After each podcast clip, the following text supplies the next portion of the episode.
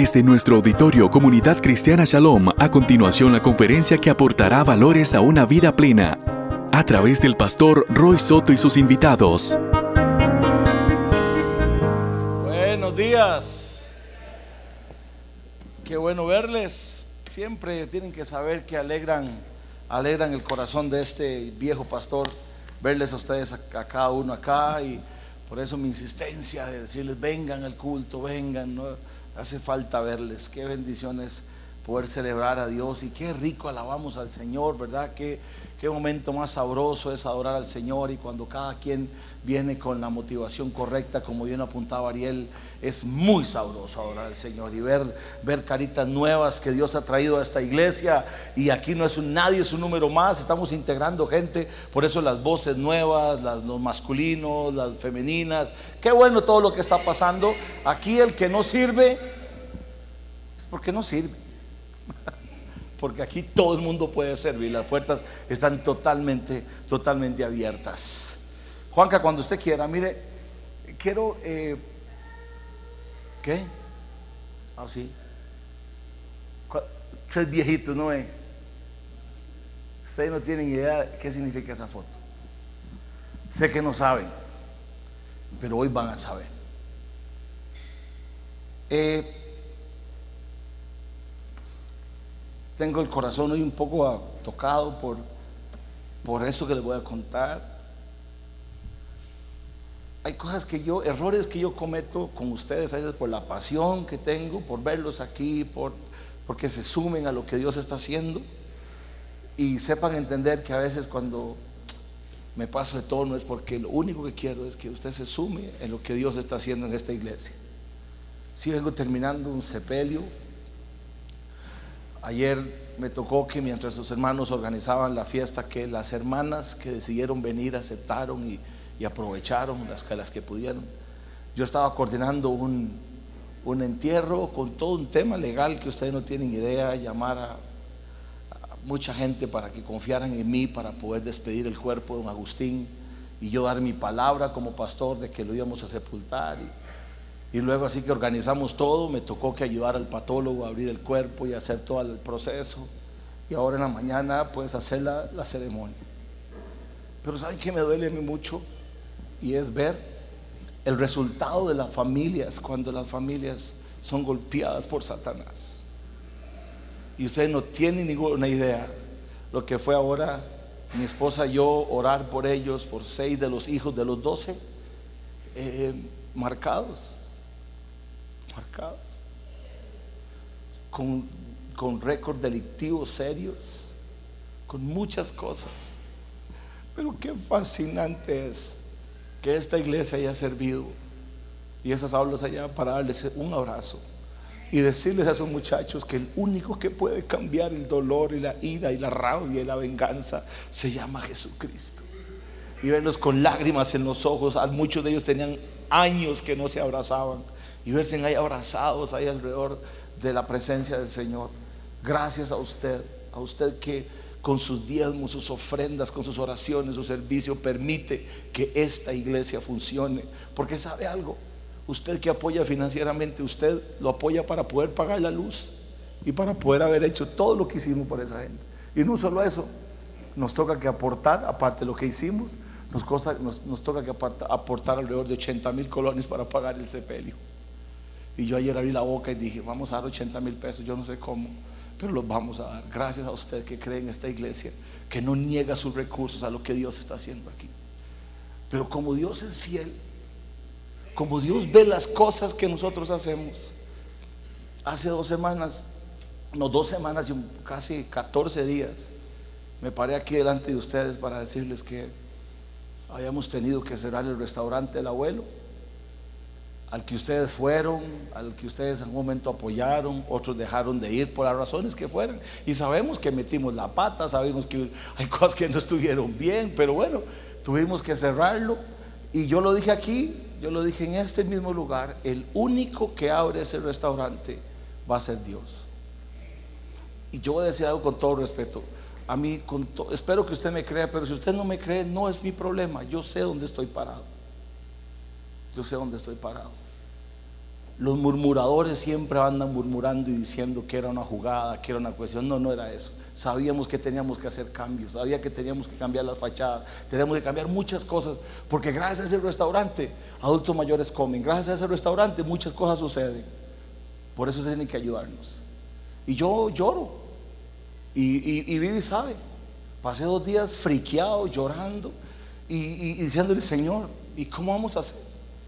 ¿Usted va a permitir que los burladores, mis enemigos, porque tengo un montón, los enemigos de esta iglesia se burlen y digan, eso fue lo que Roy hizo, ve que Roy, ve lo que la iglesia hizo.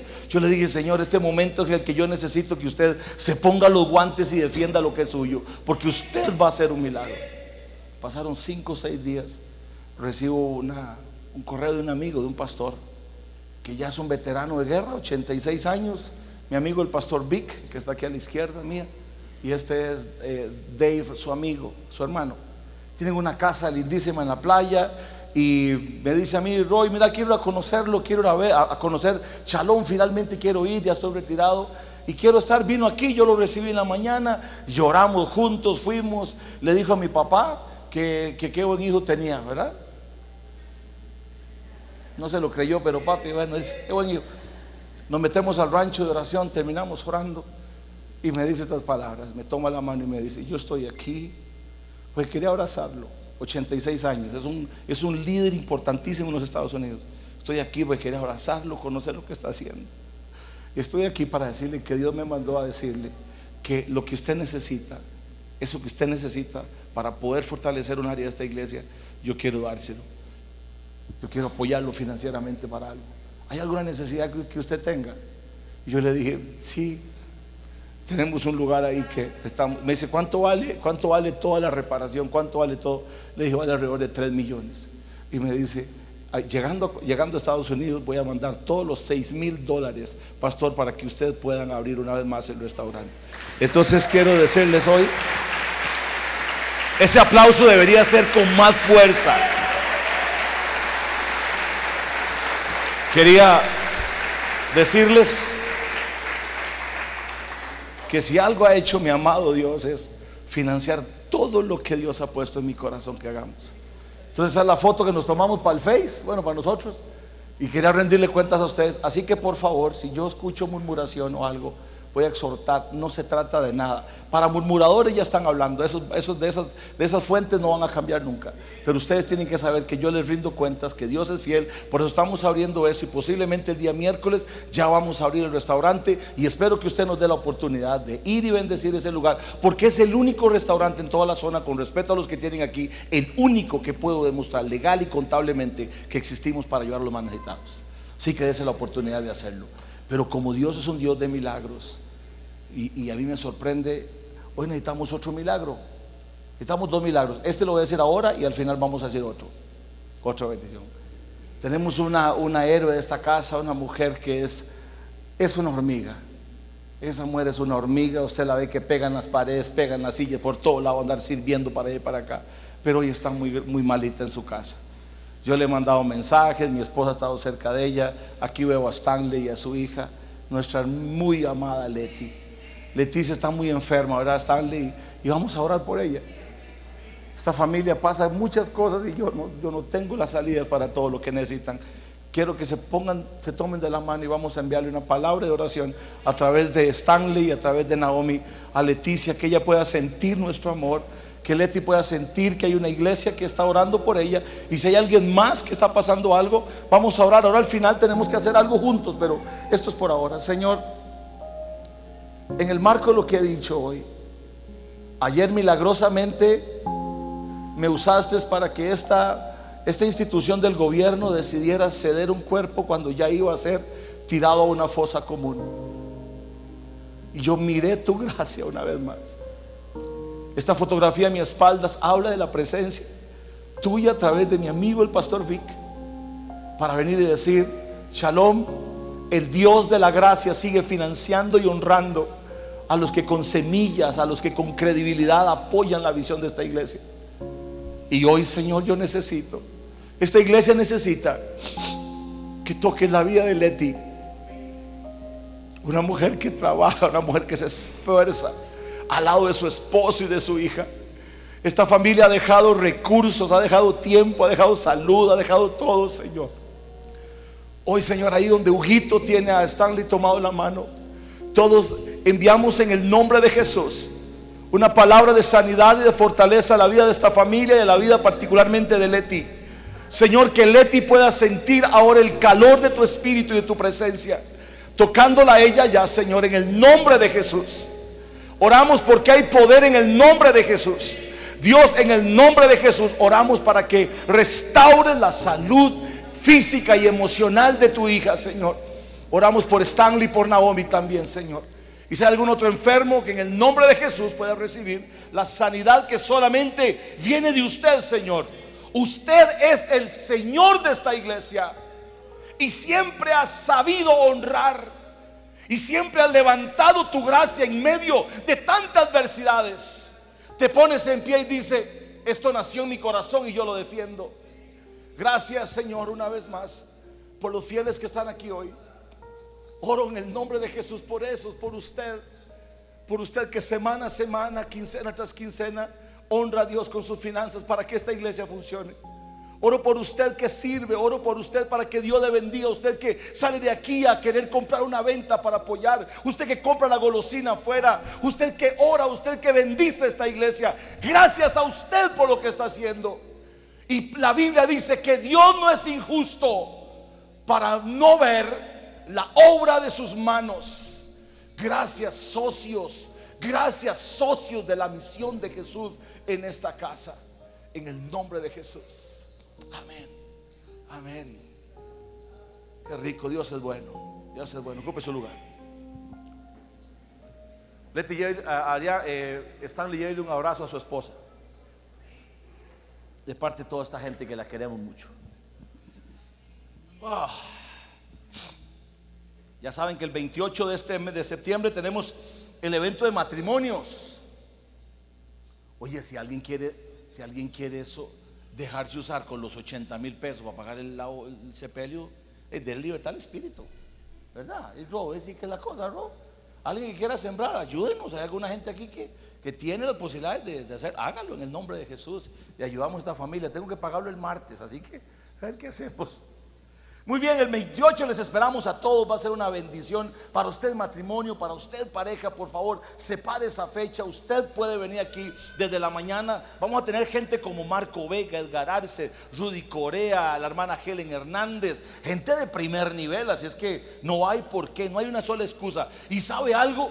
10 mil colones no es nada, por Dios.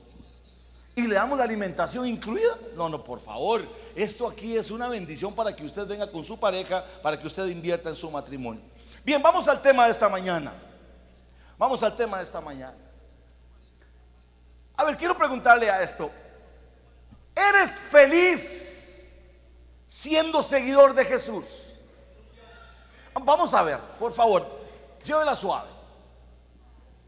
¿Es usted feliz siendo un seguidor de Jesús. Vamos a verlo, yo, vamos a verlo.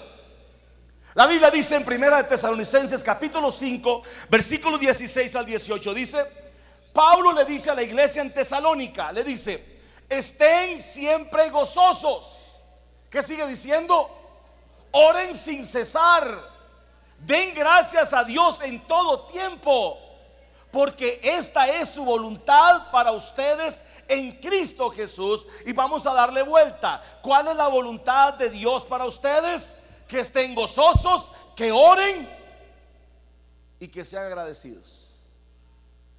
¿Es usted feliz? A ver, ¿es usted feliz siendo cristiano?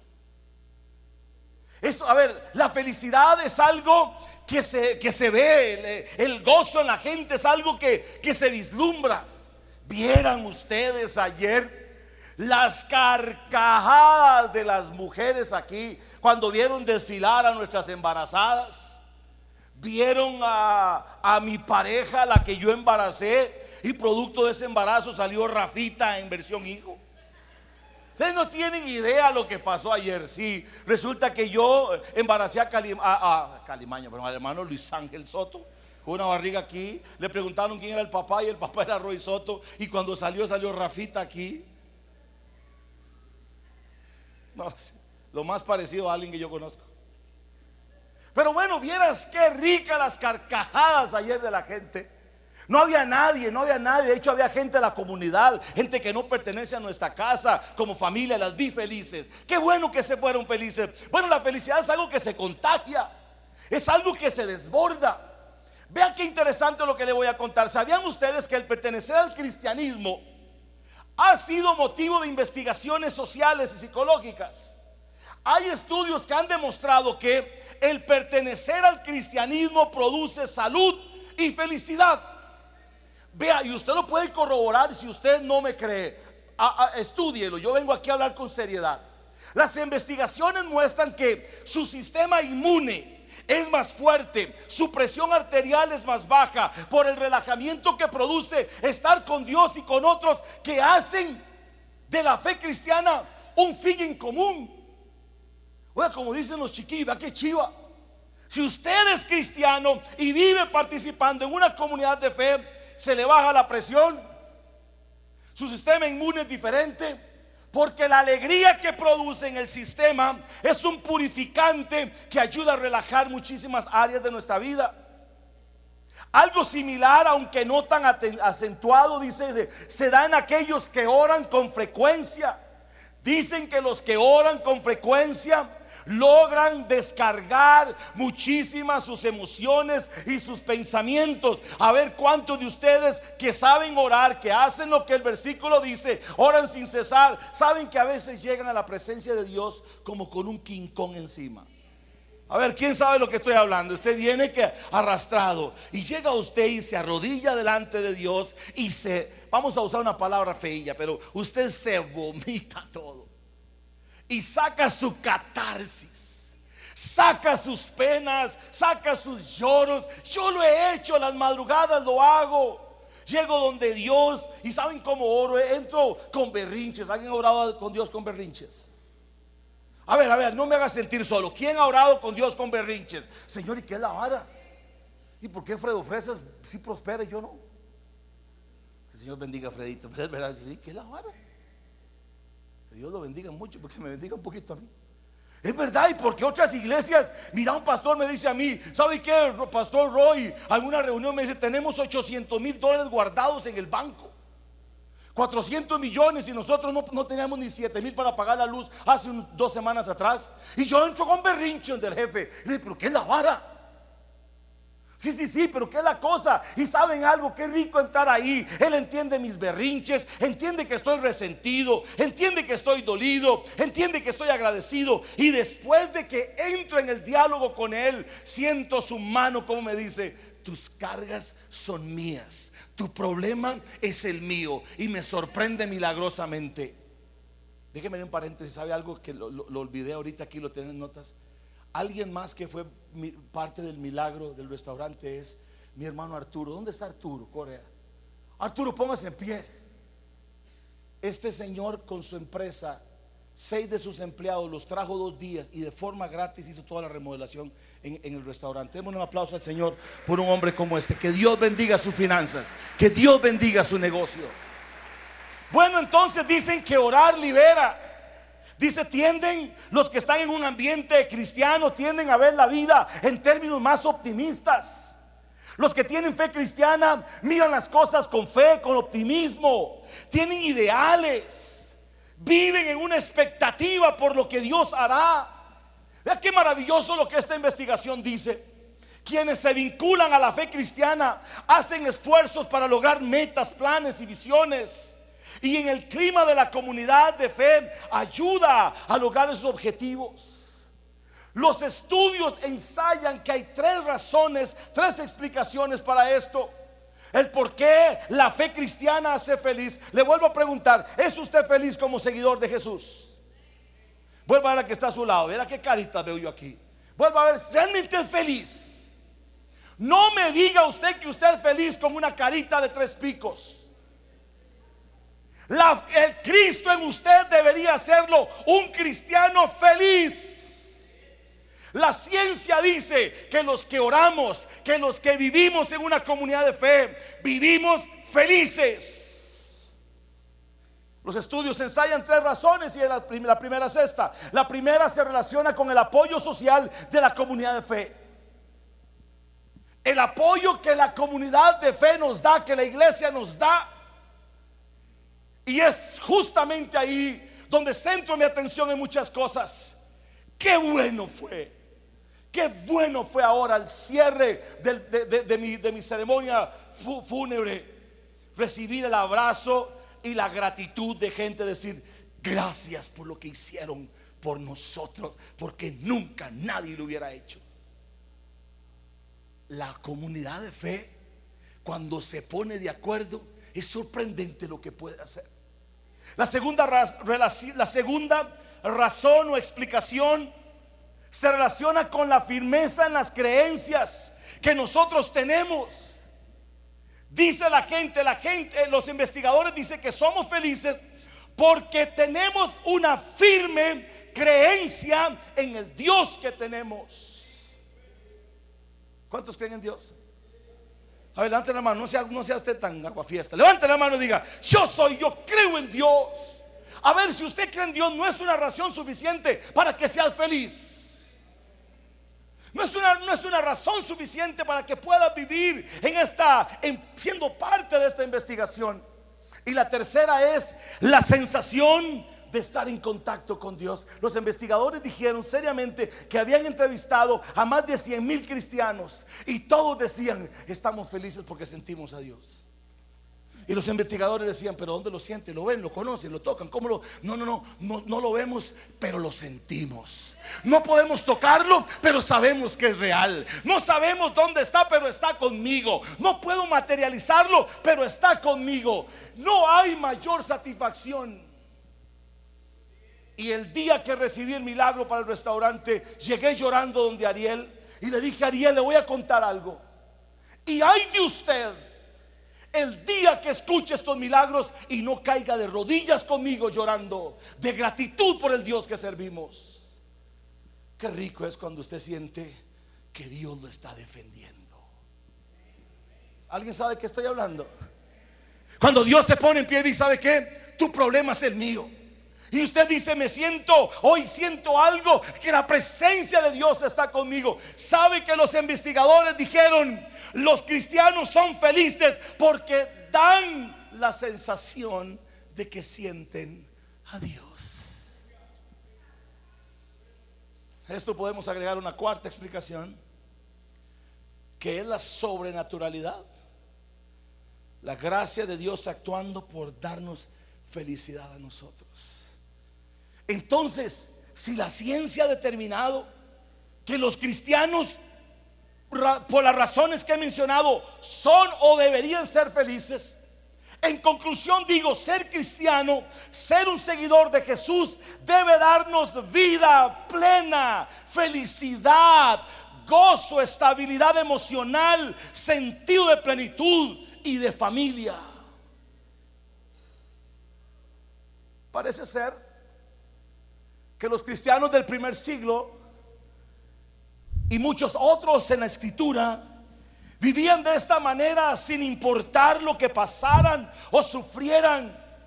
Estos se gozaban en las pruebas, se gozaban en enfrentar la muerte.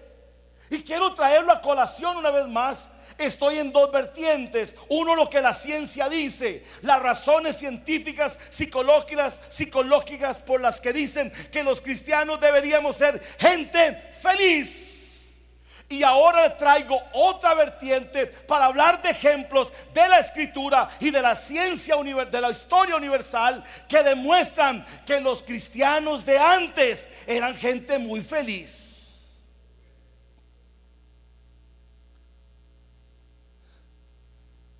A Esteban lo están apedreando. El primer mártir de la iglesia lo están apedreando a Esteban. Y cuando lo están apedreando, oye, escúcheme, no son, ¿cómo se llamaba eso que jugaba uno antes? Cachirulos, ¿eh? Con una liguilla y un papelillo, ¿cómo se llama eso? Cachirulos, Daniel, usted que es otro polo igual que yo. Cachirulos. No eran cachirulos, eran piedras. Y sin embargo este hombre de rodillas, recibiendo las piedras, las pedradas de sus opositores, levantaba los brazos al cielo y decía con una sonrientemente, porque eso dice un historiador que se llama Josefo, levantaba su mirada y con un con rostro lleno de gozo decía, Padre, perdónalos, porque estos no saben lo que hacen. Y miraba el cielo como se abría para recibirlo a él. Hágale un mal modo al que está a su lado, a ver si, si tiene gozo. Porque aquí hay gente que se desanima por un mal modo. Dios guarde una pedrada. Bueno, esta gente, los cristianos del primer siglo entendieron eso. ¿Saben algo? Pablo, el apóstol Pablo, el apóstol verdadero, digo yo, el apóstol verdadero cuando ya está en su en su en su cárcel, dicen que por una rejita, una pequeña ventana porque vea lo que hacían los romanos, lo pusieron en esa cárcel y con una en una ventana. Y lo que estaba del otro lado de la ventana, ¿saben qué era? La guillotina. Usted sabe lo que es estar usted ahí, sentado. Escuchen, habiendo servido a Dios durante tantos años, habiendo sido misionero y apóstol, fundador de iglesias habiendo escrito las epístolas, todas las cartas a las iglesias, habiendo sido traicionado por sus hermanos, habiendo sido náufrago, lo picó una serpiente, lo traicionaron, él llevaba en su cuerpo 39, 38 latigazos que marcaron su carne y ahí está al cierre de su vida, sentado en la cárcel, lo que tiene al frente es guillotina. A ver cómo le queda el ojo. Y dice, ¿sabe qué? He peleado la buena batalla de la fe. ¿Qué convicción? A ver, llénese de gozo. He peleado la buena batalla de la fe. He acabado mi carrera. Por lo demás me espera la corona que el rey justo me va a dar a mí. Y no solamente a mí, sino todos aquellos que aman y guardan por su palabra. He peleado la batalla, he guardado la fe. Se queda viendo la guillotina y decía que caiga encima mío ya, porque yo voy a ver a mi amado. Yo tengo la convicción y el gozo del Señor que una vez que yo muera, mis ojos han de ver a mi Señor. Los cristianos debemos ser la gente más feliz del mundo. El mismo Pablo y Silas en una cárcel, después de haber sido azotados vilmente, estando ahí golpeados, encepados en sus piernas, en sus manos, sin poder moverse. Y la posición en la que estos cepos eran no era solamente sentados, era con cierta inclinación para que la torrente sanguínea se fuera hasta los pies y producto de la presión, la sangre salía por las uñas. Estaban azotados, no era que estaban sentados en un resort, estaban en cierta posición, azotados, encepados. Y le dice Pablo así, hacemos culto. Ah, pero no está la gente la música. Ah, pero no llegó la multimedia. Ah, no, pero es que hoy hay partido, mejor veamos el partido. Ay, no es que hoy, hoy estoy desanimado. No, no, no, Pablo, hoy no cantemos. Hoy no cantemos porque estoy desanimado. Dice Pablo, y si las cantamos. ¿Y empezaron a qué? A ver, a ver, me ayudan. ¿Empezaron a qué?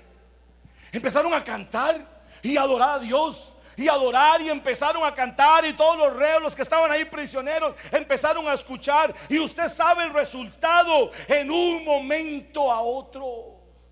Era tanto el gozo y la felicidad que provocaron que la misma gloria de Dios tocara aquel punto. Empezó a temblar, hubo un terremoto y usted sabe todo lo que pasó. ¿Qué hace usted frente a la prueba? Lo que usted hace frente a la prueba determina qué tan impregnado estás del cristianismo. Lo que usted hace cuando estás en pruebas, Lo que usted hace cuando está en dolor y en quebranto, cuando las cosas no salen bien, determina el nivel de gozo que Cristo produce en usted. Y le cito algunos datos totalmente corroborables para los que me están siguiendo de persecuciones. La persecución de los cristianos en el Imperio Romano. La persecución de Nerón el 64 al 68, donde los cristianos eran desmembrados. Dice, dice Josefo, que escribe todo esto, un historiador, los que estudian Biblia les recomiendo compres este, ese libro. Dice que las familias salían de los lugares Yo tuve la oportunidad un par de veces de estar en el, en este, en el concilio este, en este lugar. Y salen de los lugares tomados de la mano. Pablo, usted con su esposa y sus hijas, póngase a pensar. Sale de una mazmorra para que se la devoren los leones. Póngase a pensar. Yo no quiero manipular sus emociones, pero eso es lo que hicieron cristianos. Y estaba todo el coliseo romano ahí y toda la gente, todos los que eran enemigos. Y Nerón sentado en su silla de hostil, de odio. Llama a los cristianos y sueltan los leones. Pero dice Josefo que escribía esto, que cuando ellos salían, tomados de la mano, papá, mamá, con sus hijos, sabiendo que era lo último que pasaba. Iban con una sonrisa angelical. Iban con un rostro lleno de un brillo extraordinario. Y cuando los leones los agarraban y los desmembraban, ya su gozo les había dado la fuerza para soportar el quebranto. A ver, cristianos del siglo XXI. ¿Es usted feliz? ¿Tiene alguna razón usted para tener carita de amargado? De verdad. Ah, es que no tengo plata. Bueno, ya revise si se ha sido generoso. El que siembra cosecha. Ah, es que tengo problemas matrimoniales. Bueno, el 28 hay un chance para que usted venga y, y restaure la cosa. Ah, es que tengo problemas laborales. Bueno, pero tiene trabajo. Miren, no hay una sola razón por la cual hoy nosotros pudiéramos decir, el cristianismo me ha amargado la existencia. La persecución de Domiciano, la persecución de Trajano, la, persecución de Marco Aurelio, la, la, persecución del séptimo severo, de Maximino, de Decio, Valeriano. Todos estos fueron asesinos de cristianos. Pero ¿saben algo sobre toda esa realidad? Los cristianos mantuvieron el gozo característico de un seguidor de Jesús. Hay una organización en Europa que se llama la OCE, O-S-C-E, OCE, la Organización para la Seguridad y Cooperación de Europa, que tiene que ver la lucha contra la intolerancia y la discriminación contra los cristianos en los lugares hostiles. ¿Sabe cuántos cristianos mueren, según la estadística del 2016, al año producto de la persecución? 105 mil cristianos mueren. Perseguidos por su fe. A ver, ¿qué llevó a los cristianos y qué lleva a estos cristianos del primer siglo a soportar las torturas y las masacres? ¿Qué lleva a los cristianos de hoy que son perseguidos a, enfrentar la muerte y el sufrimiento con gozo? ¿Saben qué los lleva? La presencia de Cristo en ellos. La presencia de su relación con Dios. A saber que a pesar de las circunstancias, Dios va a estar con ellos y estará con ellos. El gozo del Señor es nuestra fortaleza. ¿Es feliz usted como cristiano? ¿Es feliz? ¿De verdad feliz? Debería de serlo. Debería ser esto tan contagioso. Debería ser esto una expresión tan maravillosa. De que todo el mundo venga a la iglesia con una cara felicidad. Sí, pastor, estoy sin brete, estoy en problemas. Tengo una familia aquí por la que vamos a orar. Se le incendió la casa en estos días, pero aquí vengo con mi familia. Vengo a darle culto a Dios. No, no me quedo mucha ropa, pero aquí vengo a darle culto a Dios. Bendito sea el día en que los seguidores de Jesús, sin importar las pruebas y las tribulaciones, se desborde la alegría. Denle una risita que está a su lado, porque veo unas caritas que hay que ver a qué motivación me da. Una risita. A ver, una risita. ¿Cuánto vale esa risa? Ojito, regáleme una, una risa de morado. Oye, ¿verdad que Cristo debe producir en nosotros alegría? ¿Cuántos dicen amén? A ver. Claro, debe producirse. Y ahora le voy a decir por qué usted no es feliz. Pero quiero que leamos a voz en cuello el siguiente pasaje, una proclamación poética extraordinaria del apóstol Pablo a la iglesia en Romanos, en, Roma. Por favor, Romanos 8:35 al 39. Después de esto pueden todos recibir al Señor. Es lo que dice. Vamos a leerlo todos juntos. ¿Está bien? Díganle al vecino, tienes que leer. Si no sabe leer, se la perdono. Si no, lea. A ver, todos lean. ¿Quién? A ver, a ver. Uno, dos, tres. ¿Quién? Fuerte. ¿Quién podrá separarnos del amor de Jesucristo? Nada ni nadie. Escuche esto. Ni los problemas, ni los sufrimientos, ni las dificultades Tampoco podrán hacerlo el hambre, ni el frío, ni los peligros, ni la muerte, como dice la Biblia. Por causa tuya nos matan. Por ti nos tratan siempre como ovejas que van al matadero. En medio de todos nuestros problemas estamos seguros de que Jesucristo, quien nos amó, nos dará victoria total.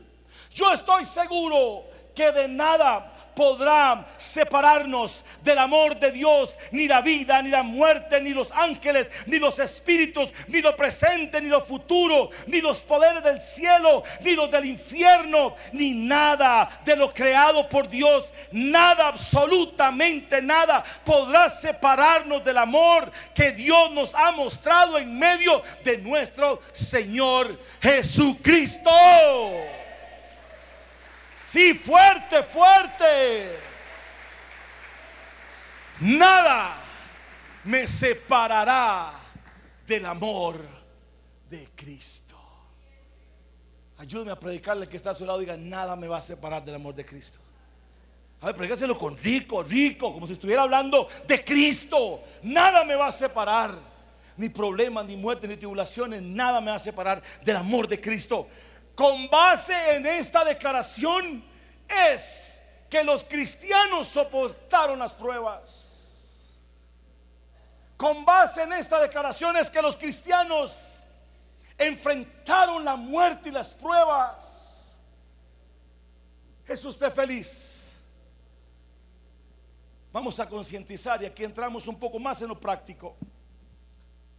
¿Estás realmente disfrutando el ser cristiano?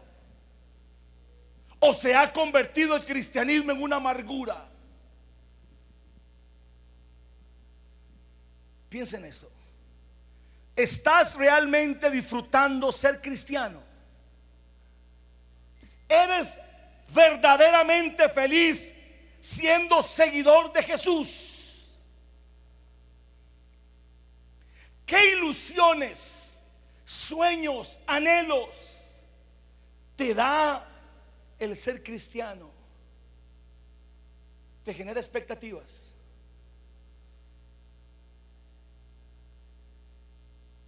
Te genera expectativas. He notado con más y más frecuencia la ausencia de alegría, de gozo, de felicidad en muchos de los seguidores de Jesús con rapidez cambian de estado, viven en una montaña rusa de emociones. Y lo peor, no miran en Jesús su única fuente o generador de sueños, de metas, de visiones. Irónicamente a algunos les ilusiona más pegarse en la lotería y los tiempos, los chances de fin de semana que las promesas de Dios.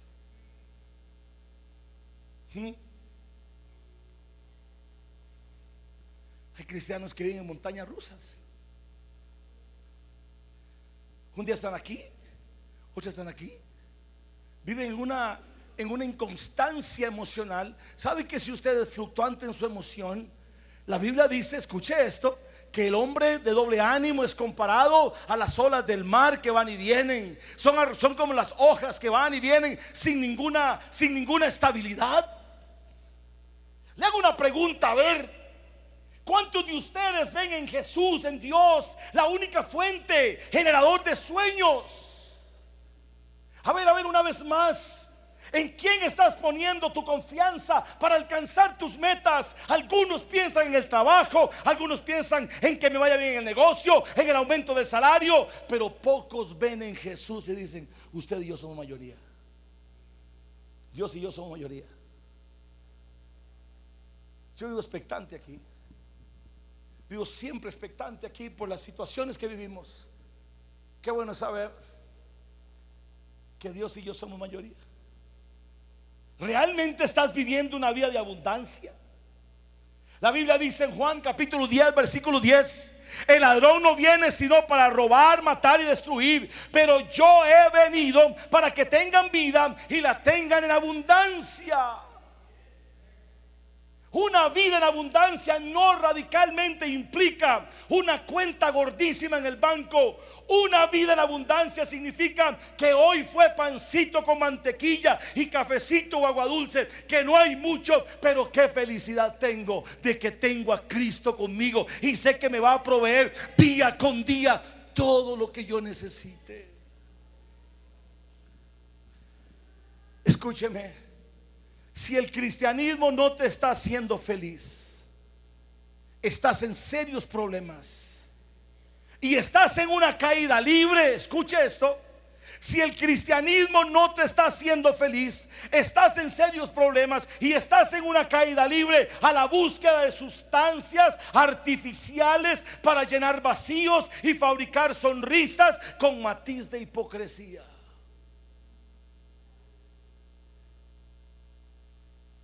Porque cuando hay un corazón feliz, se mira por los ojos. ¿Verdad? Cuando alguien es feliz, usted ve la chispita en el ojo. Usted ve que es feliz. Es feliz, esa persona es feliz. Hay gente viviendo una fe cristiana, escúcheme, que perdieron el gozo de la salvación y perdieron la felicidad y hoy se maquillan. Usted sabe lo que es estar aquí siendo parte diciendo yo soy cristiano y vivir amargado. Ay, pastor, si usted supiera lo que yo paso. Ay, si usted supiera lo que yo paso. Las circunstancias nunca pueden ser mi derrotero. Las circunstancias no pueden ser mi brújula. Yo tengo confianza en Él. Si usted no está siendo feliz como cristiano, estás llenando tu vida, tu, corazón de, cosas y le voy a plantear algunas. A ver si usted se identifica con esto. ¿Con qué llenamos esa falta de felicidad? Ahí le va. ojalá que usted no se identifique con esto. ¿Conoce usted gente que son extremadamente legalistas? Donde acusamos todo y todo. Mire, la gente que anda sacándole la, viga al que está al otro es gente no feliz. Gente legalista. Gente que lleva un montón de broncas en su corazón y anda viendo el pecado de los demás. Está llenando su corazón con legalismo. Tenga cuidado. Usted perdió de vista la gracia de Dios. ¿Conoce usted la gente perfeccionista? Qué complicados son la gente perfeccionista. Ay, es que a mí me gusta todo perfecto. Mírate al espejo para que vea que ni sos perfecto. Hay gente que vive detrás del perfeccionamiento, del perfeccionismo, llenando esa felicidad diciendo, si esto queda perfecto, me siento satisfecha. Me siento satisfecho. ¿Sabe que hay días que las cosas no salen bien? ¿Quién, ¿Quién está de acuerdo conmigo? Hay días que no salen bien las cosas. Hay días que todo sale, como dicen aquí al buen Fray Janes, patas arriba. Hay días que se complica la cosa. Yo soy estructurado, soy muy ordenado y hay días que se me complica la cosa. ¿Y sabe que aprendí a ver?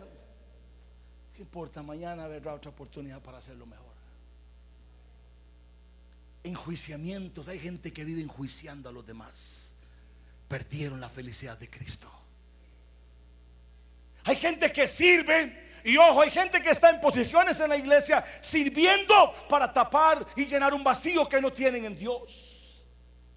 Envidias, que envidiando a los demás, cerrando el corazón a casi todas las maneras de dar. Sabe, y le voy a contar un secreto, el corazón feliz es generoso. A ver, repita conmigo aunque le duela. El corazón feliz me hace ser generoso. Viven de maquillajes. Eres feliz. A ver, gente bella, hermosa, guapísimos, son felices. Cristo los hace felices. Qué bello es saber que sí, Cristo me hace feliz. Pero si algo de lo que he citado está en su caso, tienes que revisarte. Cristo no está siendo una fuente de felicidad en usted. Cuando el cristianismo se convierte en amargura, se pierde la bendición de ser feliz y vivir con gozo. Ay, gente, qué problemas son la gente que vive quejándose.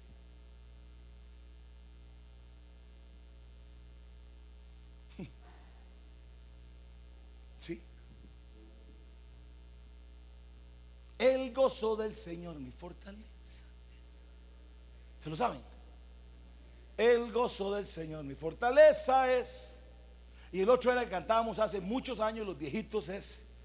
Eh, ay, se me fue. Ese, ese, Lori, que usted es viejita. No, perdón, no, perdón, usted no, yo, yo. Solo Dios hace al hombre feliz. Solo Dios hace al hombre feliz. La vida es corta, todo se acaba. Solo Dios hace al hombre feliz. ¿Sabe que antes la gente cantaba eso sintiendo lo que cantaban? ¿Sabe qué es lo que a mí a veces me frustra del cristianismo? Estamos en una era de oportunidades. Estamos en una era donde Dios puede hacer milagros y veo cristianos llenos de amargura. Libérese de esa amargura y disfrute la felicidad de que Cristo es su Señor, de que Cristo es su Salvador, que tiene planes de bien para usted, que no tiene planes de mal, que eres un hijo de Dios, porque ahora lo cantábamos. Sé que tú eres mi Padre y yo soy tu Hijo ser feliz. El cristianismo se convierte en amargura y nos, nos quita la bendición de ser felices y vivir en gozo, de amar. De amar. Cuando alguien no es feliz pierde la capacidad de amar, de perdonar, de ser generoso. Yo tengo un problema con esto, quiero contarles algo desde que estaba chiquillo, metía a mi mamá en problemas.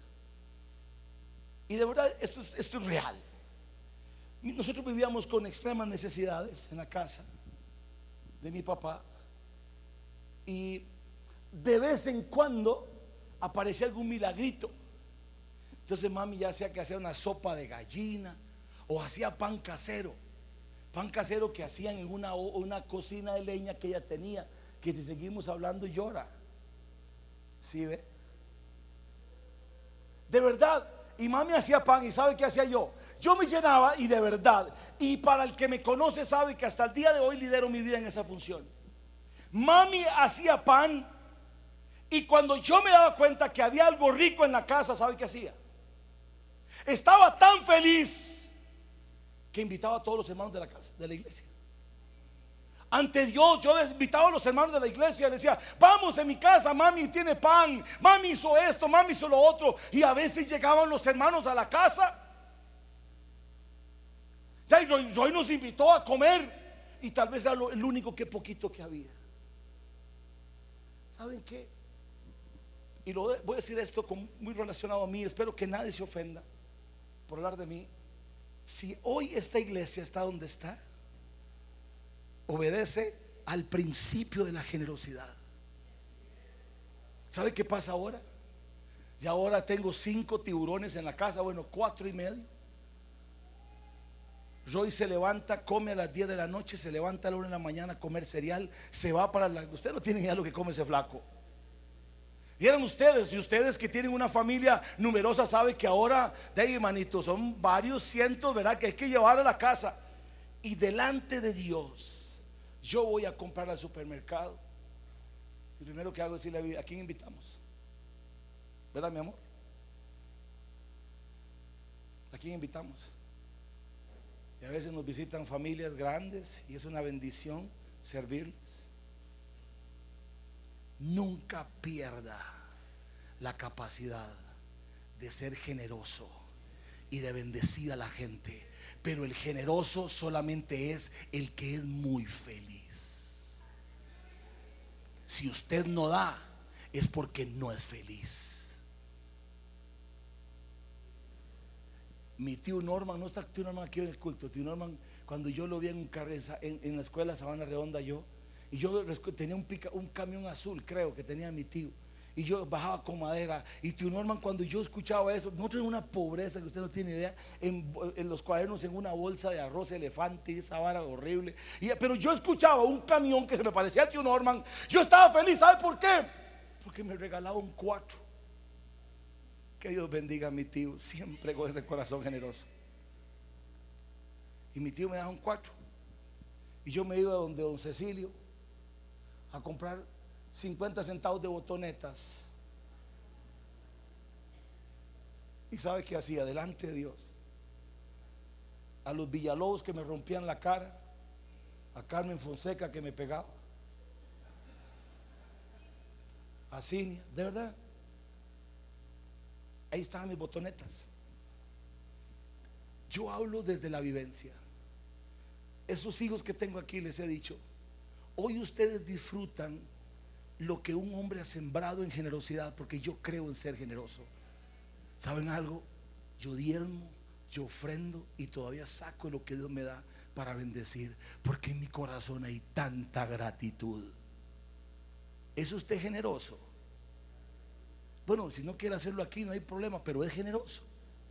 Si usted es generoso es porque es un hombre feliz. Qué rico es compartir con la gente. No todos nos invitan a nosotros, casi nadie me invita porque somos cinco. Y ahora, Roycito, con lo dije que usted, con lo que usted come, nadie, si no nos invita a nadie ahora, mucho menos van a invitar. Porque a mí nadie me invita, de verdad. Pero no importa. En mi casa siempre va a haber algo. Pero hubiera que extraño cuando yo hago mermelada de fresa, todo el mundo quiere. Y la última que hice me quedó riquísima. Pero ¿sabe algo? Acabo de hacer mermelada de chía y nadie me pide. Es que son delicados. Lo que es saludable no lo quiere. Pero bueno, seguimos. ¿Sabe algo? El cristianismo cuando se convierte en amargura nos quita la capacidad de ser generosos, de servir. Qué lindo es cuando alguien está lleno de felicidad, llega y dice, aquí estoy, ¿en qué puedo servir? No tenemos que andar rogando a la gente, quiere hacer algo, no, aquí estoy. Sabe que un corazón feliz, un corazón que no es feliz no se congrega. No siempre. Es valiente, pierde la capacidad de soportar, de convivir en coinonía, en coinonía, de mostrar amor. ¿A quién le gusta demostrar amor? Una, una más. ¿Qué más? ¿Qué más? ¿Qué más? A ver, ¿a alguien le gusta recibir un abracito? Póngase en pie. ¿A quién le gusta recibir un abracito? No me escucharon. Póngase en pie a quien le gusta recibir un abracito. ¿A quién más le gusta un buen abrazo? ¿A quién le gusta dar abrazos? A ver, busque a alguien y démele un abrazo. Póngame una musiquita bonita ahí. Denle un abrazo.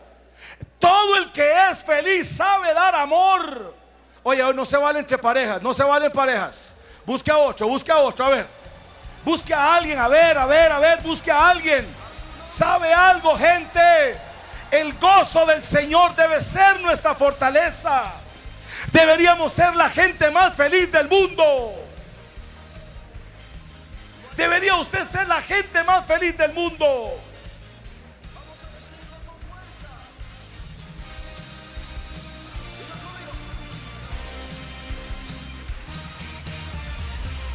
Bien. Termino con esto y nos vamos. ¿Sabe por qué se pierde la felicidad? Oye, hagamos algo. Hagamos un complot. A ver, levante la mano quien está de acuerdo conmigo. A los que usted ve que no les gusta abrazar y que son como, como, como esta carambada, así de tiesos, los vamos a incomodar. Porque le quiero contar algo, y de verdad, si usted no acepta un abrazo de, de alguien aquí, yo no sé qué va a hacer en la eternidad. Porque allá va a ser una melcocha sacar eso. Va a ser una felicidad eso. Imagínese usted qué gozo y qué alegría. Así que más le vale que esté practicando. Sí, sí, sí. Yo sé que hay hermanos que, que no es naranjilla o magnesia lo que huelen, pero ¿qué importa?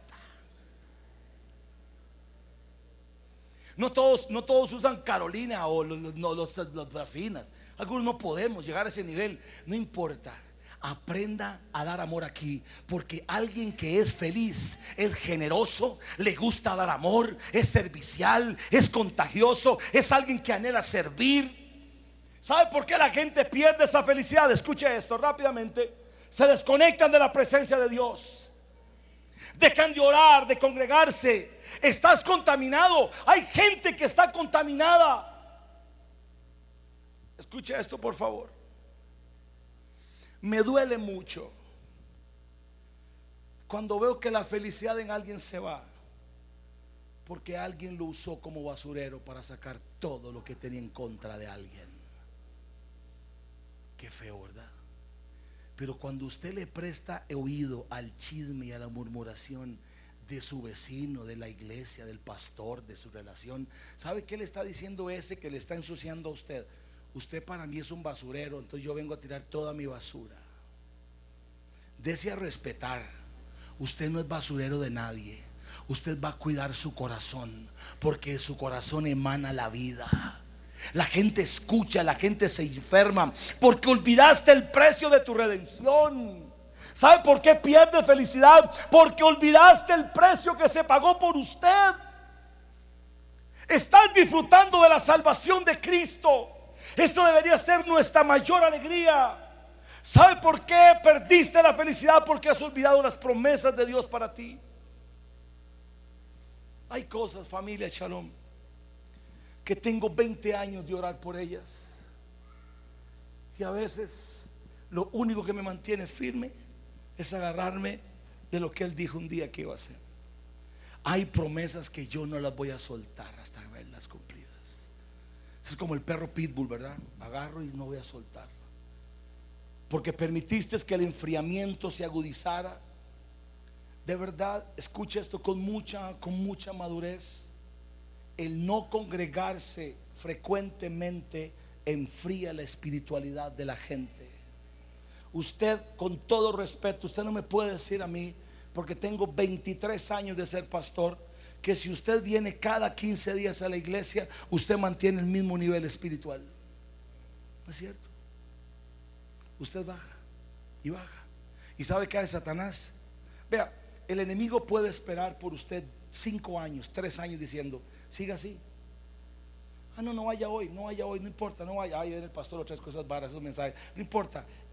Espere. Y él va a esperar que estés en un punto tan vulnerable para darte un golpe porque Él es astuto. Él es un león que anda viendo a quien devorar, viendo cuando usted pierde la capacidad, cuando usted pierde, a ver, es cierto. Si usted me dice a mí, ¿sabe qué, pastor? Yo no necesito el culto. Está bien, bien, me parece bien. Porque sabe que yo paso en ayuno, paso en oración, yo paso, paso en una llamita, decía alguien. Bueno, si es así, bien. Pero no es el caso de todos. Dejaste de servir. ¿Sabe que un síntoma que permite que el enfriamiento de la felicidad felicidad se dé es cuando usted deja de servir. Características de un, de un cristiano feliz y gozoso. Es carismático. Yo admiro a la gente que tiene la capacidad de hacer reír a gente. ¿Cómo disfruté ayer ver yo a este, Félix, quien lo ve, a Gerardo, a Luis Ángel, a Johnny, a Rafita, a Arturo, aquí que Brenes con esa arrugadera, vieras qué muchacho. ¿Quién más me faltó? ¿Quién? A Kevin también. ¿Y quién? No importa, dígame, fue, ay, Jonathan. Vieran a Jonathan que no está aquí. Ay, no. Es una cosa impresionante. Qué hermosa la gente carismática. La gente que usted le habla y demuestra felicidad y alegría. ¿Verdad que es hermoso? Nunca ha llegado usted a un restaurante o ha llegado a una sola, ha llegado a un lugar donde quien lo recibe tiene cara de tristeza. Buenos días. Y usted, usted como, como todo así, ¿verdad? Todo alegre. Mire, y pasa mucho, ¿sabe a dónde? En las organizaciones del gobierno. Como llegar a Alicia, a, Alicia hacer un trámite y llega uno todo contento y una cara, Dios mío. Qué hermoso es gente carismática. Ahora me alegré mucho de ver a Carmen y Alfredo recibiendo gente, cosas que saben hacer muy bien. ¿Sabe que la gente, las características de un cristiano feliz y gozoso no se presta para el juicio ni para exigirle a nadie lo que todavía no ha superado él? ¿Sabe que una característica de un cristiano feliz y gozoso es de sus labios salen palabras de paz, amor y conciliación y unidad? Nadie que tenga felicidad se va a levantar en chisme y en murmuración en contra de otro. Amoroso, sufre con esperanza ya saben, es generoso, es servicial, es contagioso. Saben quién descansa su futuro y no le importa qué es lo que está pasando hoy. Sabe que mañana puede estar mejor. No se presta para nada que vaya en contra de la unidad de la iglesia. No le importa el precio a pagar con tal de demostrar gratitud. Decirle Dios, yo estoy tan agradecido con usted. Es agradecido, sabe que tiene, que nada tiene que nadie tiene el deber de darle nada si no es por gracia. Mi mamá me dijo a mí un día algo, Roy, agradezca todo lo que hacen por usted porque nadie está en obligación de hacer nada por usted. ¿Es usted agradecido? No, no, de verdad. No, no, porque hay gente que cree que, que se está en obligación de hacer algo. ¿Verdad que la gratitud se ha perdido? ¿Sabe dónde se ha perdido? Hasta en la propia casa. ¿Sabe que los bandidos mocosos míos dicen, hey papi, yo les digo, pero suave, ¿por qué tanto? Roycito, las galletas ya se fueron, Roy, el jugo. Sí, sí, se va como que si fuera, si hay papi, ¿para qué me tuvo? Y ahora cuando creí que mi hija Amber iba a empezar a trabajar para empezar a ayudar a la casa, me dice un día, ¿sabe qué? Lo siento mucho porque Dios me está llamando a las misiones y pídale a Dios más para que me envíe a los países a servir. Así que papi, si usted estaba pensando que yo iba a aportar a la casa, más bien vea qué hace para que me ayude porque mi corazón es servir a la gente en necesidad. Qué varas, ¿verdad? ¿Sabe qué hace falta hoy? ¿Sabe por qué la gente no es generosa? Porque no es agradecida. Porque cuando usted es agradecido es porque es feliz y gratitud, decirle a Dios gracias por todo lo que me has dado y has hecho por mí. Quiero, quiero pedirle, por favor, sea agradecido. Si alguien le regala algo a usted, si alguien le da una sonrisa, si alguien, de hecho, le he dicho aquí, esta audiencia a veces es un poco fría, un poco no, muy fría. Mire, si ustedes ven que el pastorcillo se la jugó en la prédica, díganle, está bien, que Ariel se la jugó. Ustedes no saben el miedo que da pararse aquí. Jesús nos está predicando y uno ve unas caras y uno dice, Señor, me va a pegar a la salida o está orando conmigo. O, y máxime cuando usted le toca aquel asuntillo, ¿verdad? De que hay que ser generoso. Sea agradecido. Si la, hoy el ministerio musical hizo el trabajo bien, dígale a Tony, a la hermana Mileide, gracias por bendecirme. Si la pastoral de familia está diciendo algo por ayudarle, dígale, gracias. Si, salió a la calle, alguien le dio una sonrisa, diga, gracias por la sonrisa. Hace falta volver a la gratitud. ¿Cómo recuperamos esto? Vuelva al centro, vuelva a Jesús. Recuerda de dónde vienes y cuánto has cambiado.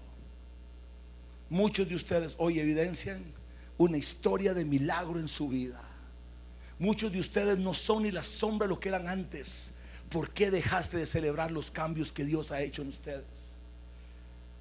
Enfócate en lo que tienes y no en lo que deseas. Disfruta lo que tienes, hoy disfrútalo. Mira, hay veces que yo me, siento, yo soy carnívoro, me gusta mucho la carne, pero no todo el tiempo se puede.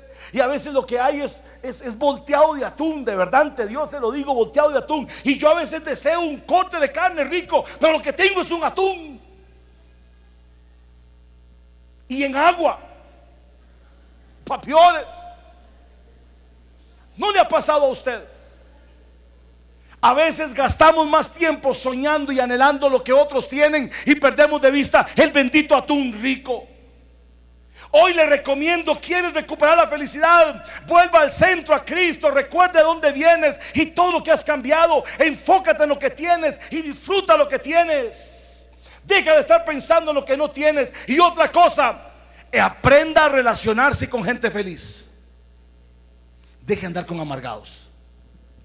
Dígale que está a su lado, yo no vuelvo a estar con amargados. En Estados Unidos dicen, ah, yo no camino con losers.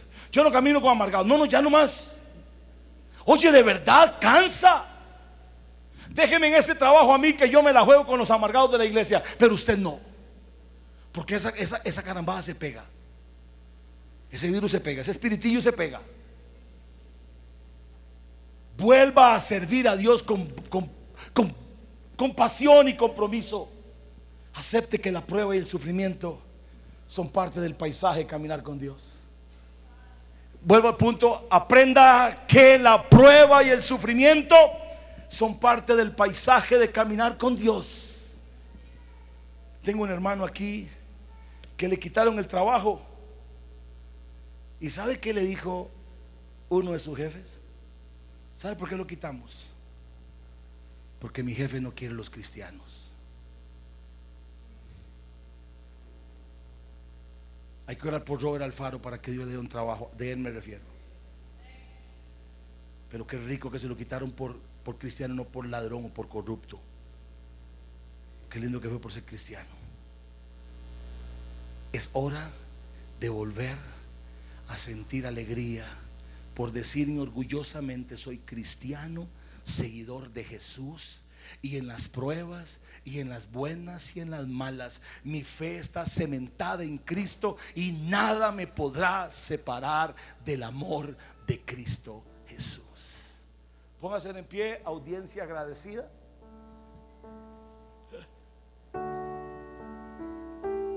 Dios es bueno, amén. Ahora sí, una sonrisa que está a su lado. Dígale, estoy feliz porque Cristo vive en mí. A ver, ¿quién lo dice? Estoy feliz porque Cristo vive en mí. Estoy feliz porque Cristo vive en mí. Estoy feliz por esta huila que tengo a mi lado. Me extraña, me extraña.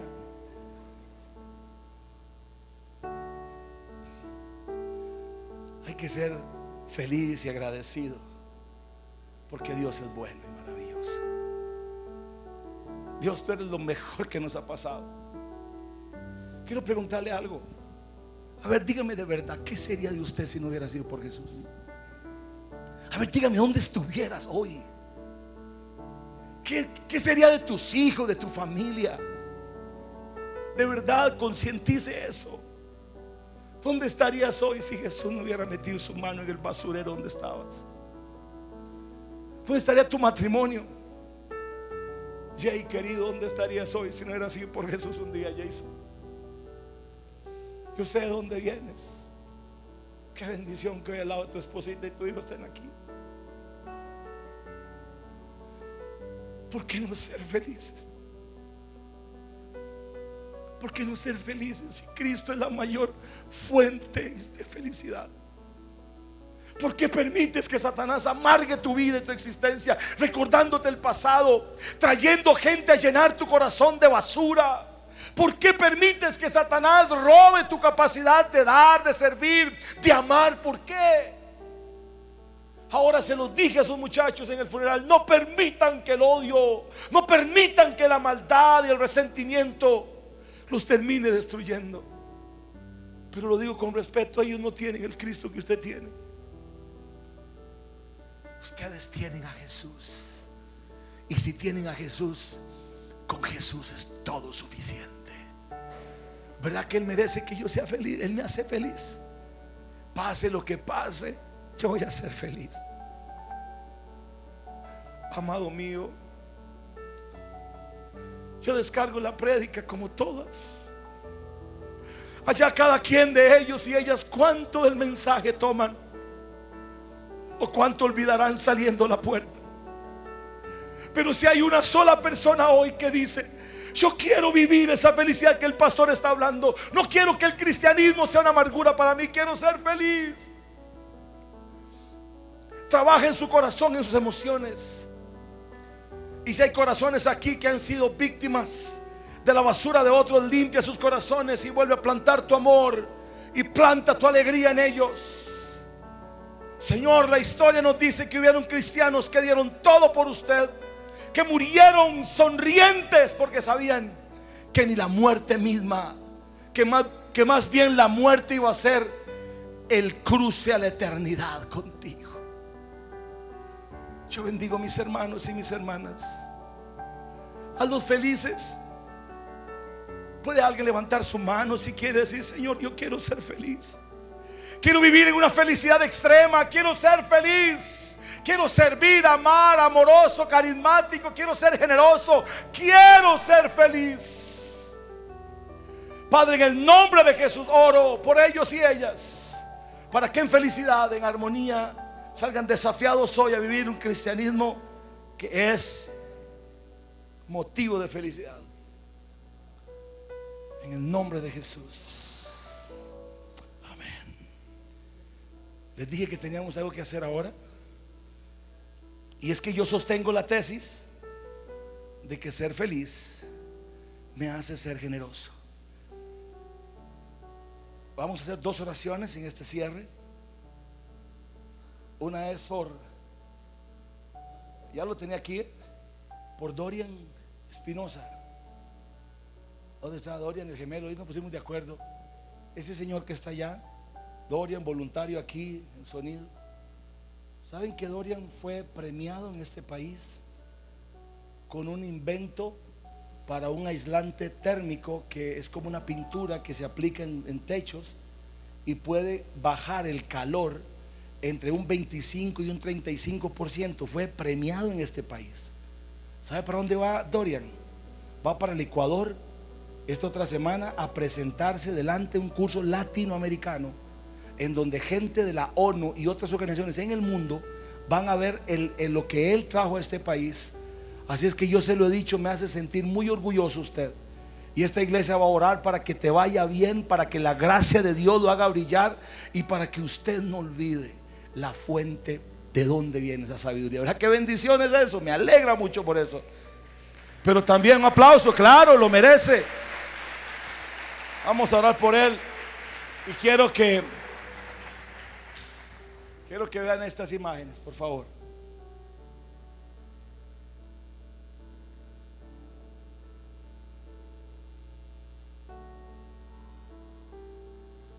Es el incendio de la casa de una familia de esta iglesia. Se les incendió la casa el viernes en la tarde. Y hoy usted tiene que ser feliz. Porque esta familia se quedó sin ropa, sin dinero y necesita una reparación.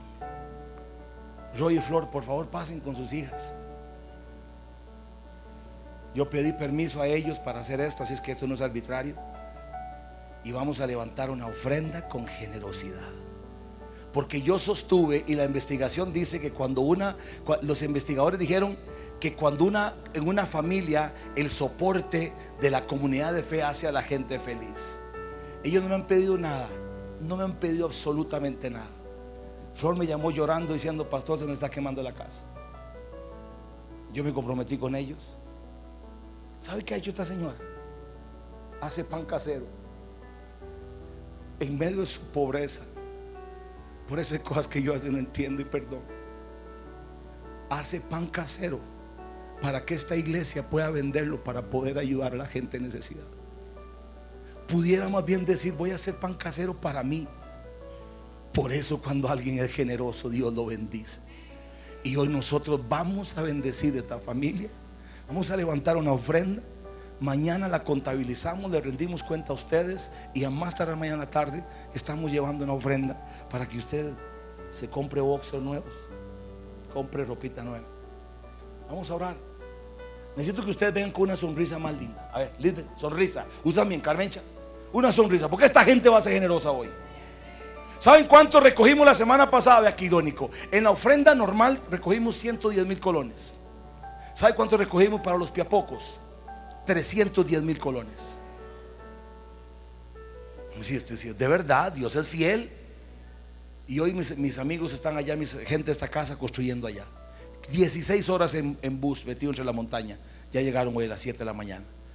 Vamos a extender la mano y vamos a orar por esta familia linda para que Dios los bendiga. Y quiero decirles algo.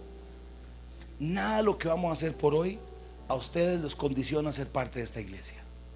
¿Oyeron? Hacemos esto por amor a ustedes. ¿Oyó? Todo va a estar bien. Hoy es una caricia de Dios para ustedes. ¿Oyó, Flor? La depresión nunca más a su vida en el nombre de Jesús. Nunca más a su vida.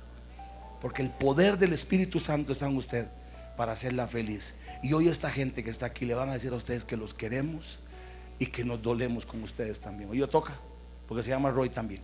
Extiendan su mano. Señor, bendecimos a esta gente. Hoy nos da la oportunidad de mandarlos bendecidos. Aquí hay mucha gente, gente con muchos recursos. Tócales el corazón. No solamente para ellos, para bendecir a la familia del Señor que murió. Señor, toca el corazón generoso de la iglesia. Para que hoy Flor, Roy y estas dos princesitas el día de mañana reciban una ofrenda con la cual puedan comprar ropa y usarla para lo que necesiten. En el nombre de Cristo Jesús. Y que Roy y Flor y sus hijas hoy vean el amor que tú tienes con ellos, al igual que sé que vas a usar y estás usando a mucha otra gente más. En el nombre de Jesús. Amén. Gracias. Venga, usted tiene que venir con una, con una sonrisa en el corazón de oreja a oreja porque va a ser bendecido hoy. Los felices son generosos.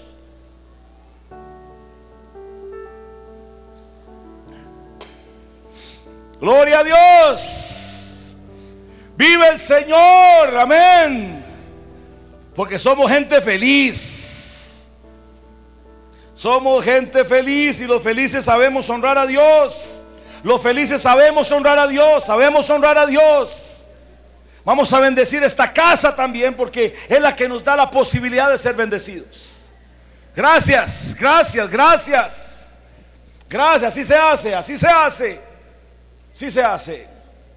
Muy bien, póngase de pie, nos vamos. Ya sabe usted que puede también diezmar allá electrónicamente, como quiera. Levante sus manos, vamos a bendecir nuestra semana. Señor, gracias por esta mañana y por todo lo que hemos vivido. Gracias por el milagro en el restaurante. Gracias por lo que podemos servir a la gente. Gracias por la generosidad de tu pueblo. Gracias por tu palabra. Gracias Señor. Yo bendigo en el nombre de Jesús. Nuestra semana de lunes a domingo sea bendecida en el nombre de Cristo Jesús. Oro para que esta semana esta gente que me ha escuchado salgan a ser felices, a contagiar a otros de felicidad. Y gracias por quienes hoy traen sus diezmos, sus ofrendas para bendecir esta casa en todo lo que necesita. En el nombre de Jesús. Amén. Esta ha sido una conferencia más, tomada desde el auditorio principal de la comunidad cristiana Shalom, del pastor Roy Soto y sus invitados.